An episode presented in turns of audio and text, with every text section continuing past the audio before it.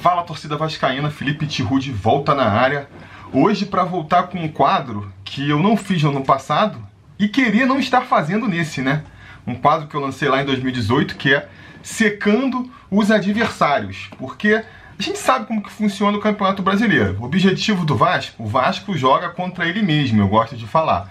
O objetivo do Vasco na competição é chegar ali nos seus 45, 46 pontos e garantir, né? É, a permanência na primeira divisão. Esse é sempre o primeiro objetivo de todos os clubes. A partir daí, você começa a fazer projeções maiores, né? Pensar eventualmente é, numa vaga na Sul-Americana, vaga na Libertadores e, se você estiver muito bem, vencer o campeonato.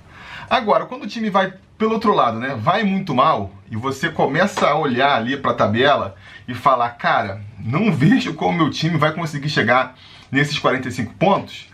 Aí você já começa a olhar para o lado, né? Você já começa a olhar para o lado e falar, bom, se eu não chegar nos 45 pontos, mas tiverem quatro times atrás de mim que também não conseguirem, eu escapo. Dá para escapar aí até com 40 pontos, por exemplo. E aí nessa hora que a gente começa a secar os adversários, olhar para a galera que está ali na parte de baixo com a gente e ver se eles conseguem irem pior do que a gente. E é isso que eu vou começar a fazer agora. Vamos analisar essa rodada por esse ponto de vista, né? Na semana passada eu já fiz é, um vídeo falando quem eu achava que, que seriam os concorrentes do Vasco nessa briga. Eu vou até enxugar um pouco mais, falei do Ceará, por exemplo. O Ceará, é, de lá para cá, já deu uma escapada. Hoje em dia, eu acho que a briga mesmo tá ali, que nem o João Almirante bem é, apontou, lá no Portão 9, no, no Twitter, é um quadrangular da morte ali, né? É um quadrangular da morte. Você tem ali é, o Goiás já virtualmente rebaixado, e depois é Botafogo, Curitiba, Vasco e Esporte brigando aí para ver se um desses escapa da degola. Ah, se a gente for olhar matematicamente falando, acho que, sei lá, até ali o Atlético Paranaense, 28 pontos, 4 a mais do que o Vasco, e para baixo também, mesmo o Goiás, né, 19 pontos aí, é, 5 a, a menos que o Vasco, pode, eventualmente, né? Faltam aí 14 rodadas para a maioria dos clubes, né? Pro Vasco faltam 15. É, dá para tirar, dá para tirar. Se uh, o Goiás for muito bem daqui para frente, consegue tirar. Se o Atlético Paranaense for muito mal daqui para frente, a gente pode conseguir alcançar eventualmente. Mas vamos deixar para secar é, é, isso mais, mais para frente, né? Se, se daqui a umas três, quatro rodadas é, essa queda realmente é, se confirmar de um Atlético, de um Bahia, de eventualmente um Bragantino, a gente olha com mais atenção para eles. Mesma coisa serve para o Goiás, né? Se começar a, a, vencer um jogo atrás da outra e, e começar uma, uma curva ascendente, a gente olha com mais atenção para esses times também. Até lá, o meu foco principal vai ser no Botafogo, sendo que o Botafogo também tá, tá numa draga completa, né? No Curitiba e no esporte, né? É... Porque, vamos lá, acho que não só pela pontuação, são esses os que estão mais próximos da gente, né? O Botafogo está com 20 pontos. Vamos, vamos, vamos, ler aqui a tabela para quem não está ligado.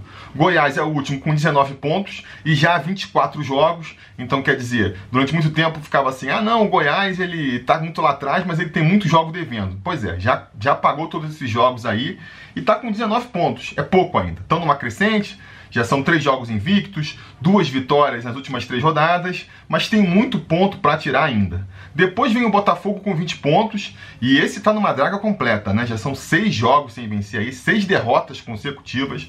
Realmente parece que, que o povo lá caiu, entrou naquele parafuso difícil de, de se livrar.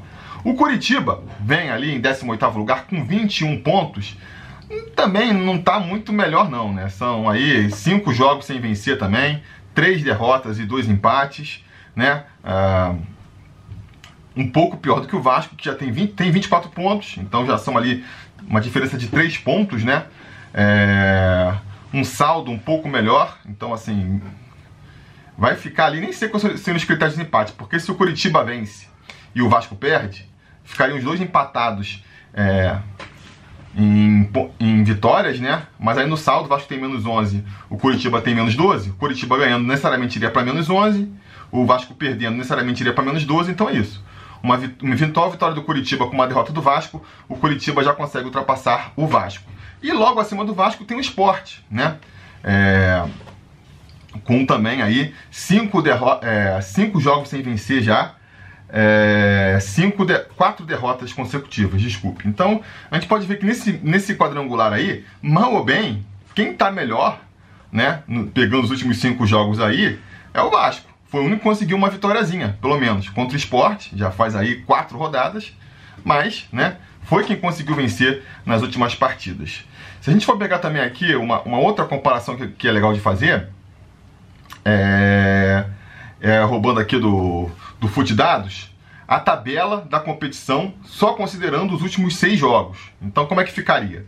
Considerando só os últimos seis jogos, o Botafogo, né, aqui na tabela está antes do jogo do Botafogo contra o São Paulo, então ele estaria com um empate, um pontinho de um empate aí, mas agora, para a derrota para o São Paulo aí na quarta-feira, eu acho que a gente pode falar que seriam zero pontos nos últimos seis jogos, né?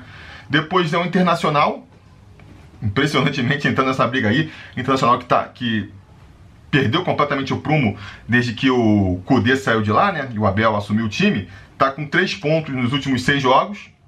O Esporte, 18 com quatro pontos nos últimos seis jogos. E depois vem o Vasco e o Curitiba aí, ambos com cinco pontos nos últimos seis jogos, né? Mas o Curitiba um pouco na frente por causa do saldo. O Curitiba tá com menos três de saldo nos últimos seis jogos, o Vasco com menos seis. E aí, um pouco mais acima, vem o Fortaleza e o Atlético Goianiense com 6. O Goiás, olha aí, o Goiás com 7 pontos nos últimos 6 jogos. Estaria em 13 terceiro, então mostra que realmente está numa ascensão. E daí para cima aí já não dá nem mais para brigar, né? É, outros times que estão próximos da gente na tabela, por exemplo, que nem o, o Bragantino e o Bahia, tem 9 pontos na, nas últimas 6 rodadas, né? O próprio, o próprio Atlético Paranaense também, deixa eu ver onde que ele está aqui tá lá com 12 pontos. Então, assim, nos últimos seis jogos, né? São times que o Bahia e o, e o Atlético Paranaense até estão numa, numa, fase ruim, né? pegando o escopo menor, né? O Bahia vem de três derrotas consecutivas, o Atlético vem de duas derrotas consecutivas, mas eles estavam fazendo bem o dever de casa antes dessa má fase, então a gente tem que ver, tem que ver se é, foi uma tabela difícil que fez o Atlético Paranaense perder esses dois jogos, o Bahia perder esses três, ou realmente os caras entraram numa má fase. Não vamos considerar isso por enquanto. Vamos ficar focar nesses três times aí que a gente comentou e no máximo dar uma olhada aqui no, nos goianos, né? Por exemplo, o, o, Goiás no sábado, às 9 horas da noite, vai enfrentar o Grêmio. Se ele conseguir aprontar para cima do Grêmio, ele conseguir um empate ou uma vitória, né? Se ele conseguir uma vitória em cima do Grêmio, é para gente se preocupar. Realmente é porque o Goiás ali, de alguma maneira, conseguiu se acertar e, e, e pode aprontar para cima da gente. Se não, se acontecer o, o natural, que é o Grêmio sair com a vitória, confirma que o Goiás vai ter muita dificuldade para tirar esses cinco pontos de diferença para gente. E pelo outro lado, a gente vai ter também no sábado às 9 horas o Atlético Goianiense indo até Fortaleza para enfrentar o Ceará. E aí, é mesma coisa, né? Se o Atlético Goianiense ele consegue um empate, que seja contra o Ceará, uma vitória jogando fora de casa, ele vai confirmar para mim é, o que eu tinha falado no vídeo da semana passada, né? que é um clube que não é super talentoso, não impressiona ninguém, mas que mal bem consegue, quando jogando contra adversários ali mais ou menos da parte de baixo da tabela, consegue se destacar, consegue, cons consegue resultados que fazem com que ele fique ali na, na fora da zona da degola, né? É, agora, se ele perder, o, Goiás, o Atlético Goianiense já perdeu para o Goiás, que é o Lanterna, perde agora para o Ceará, que está em nono lugar, está numa boa fase, é verdade, vem de, de duas vitórias consecutivas, mas está ali na. Está até na parte de cima agora, né? tem nono lugar, mas mas está ali, né? É um time também não é tecnicamente muito impressionante. É, mostra também que eles estão num declínio, né? Pode mostrar, pode é, indicar um declínio do Atlético Goianiense, Atlético Goianiense que já vem aí de é, conseguiu só uma vitória nos últimos cinco jogos, que nem o Vasco, né? É, mas, então, assim, a gente pode começar a prestar atenção no Atlético Goianiense. Enquanto isso, vamos focar aqui nos outros três times. E aí a gente tem o jogo do Botafogo contra o Internacional no sábado, às 7 horas. Esse é um jogo que a gente tem que ficar de olho, né? Porque o Internacional vem muito mal, que a gente comentou aqui. Ele seria o vice-lanterna, se a gente considerasse aí só as últimas seis rodadas. Ainda não conseguiu se encontrar com o Abel.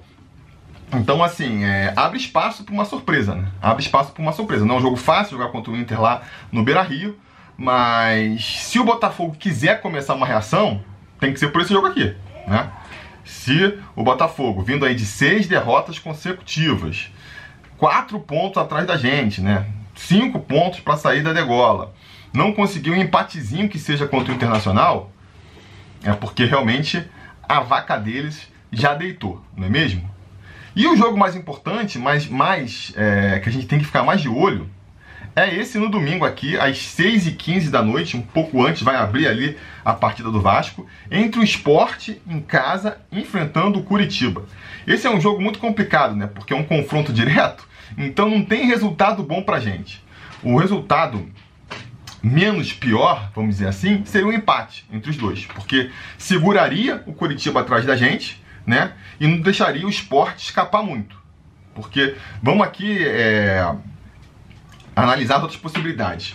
Esporte vencendo o Curitiba em casa, eles vão para 28 pontos. Então já abre ali é, duas rodadas de, de, de distância para gente, né? Se a gente não, não vencer nossa partida, claro. É, e aí, por mais que a gente possa. Vão ter outros times que vão ocupar ali a, a, a posição, a 16 posição, né? É, já vai começando a ficar distante para o Vasco, é, essa escapada da zona de rebaixamento. Então não é bom, não é bom o esporte vencer. O Coritiba vencer também não, porque de novo, né? Se a gente não consegue vencer a nossa partida, eles já vão ultrapassar a gente, 24 pontos, 6 vitórias, mas no saldo eles fatalmente vão ultrapassar a gente. E na rodada seguinte, na, na próxima rodada, eles ainda vão enfrentar um Botafogo que dependendo de como tiver, a gente sabe, né? Pode estar uma galinha morta aí, e aí já podem botar mais três pontos de frente pra gente. Então, a, a melhor solução, o melhor resultado que a gente tem que torcer com todas as forças pra, nessa partida aí é mesmo para rolar um empatezinho aí, que faria o, o, o esporte abrir mais um pontinho pra gente, mas é só mais um pontinho, e o Curitiba ficar atrás da gente ainda, né? Mas acima de tudo, o que eu acho que essa tabela mostra é o seguinte: o Vasco também vai ter que vencer sua partida contra o Fluminense, jogando nos seus domínios, São Januário, domingo às 8h30, né? É, time completo, jogando contra um rival. Todas as circunstâncias para conseguir uma vitória. Tem que vencer. A gente não vai conseguir escapar sem, sem chegar nos pontinhos. Falei no começo aqui do, do vídeo que a gente precisava dos 40 pontos pelo menos. Pois é, a gente está com 24, né? Tem aí pelo menos uns 16 pontinhos para conquistar.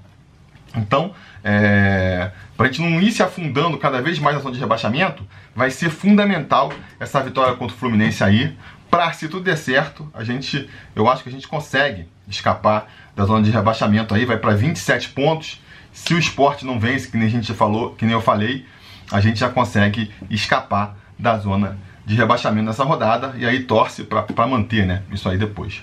Beleza, galera? Então vamos ficar de olho nesses jogos aí, os mais importantes. O ideal seria o Inter vencendo do, do Botafogo para já pregar mais um, um prego no caixão do, do, do, Glorioso, né?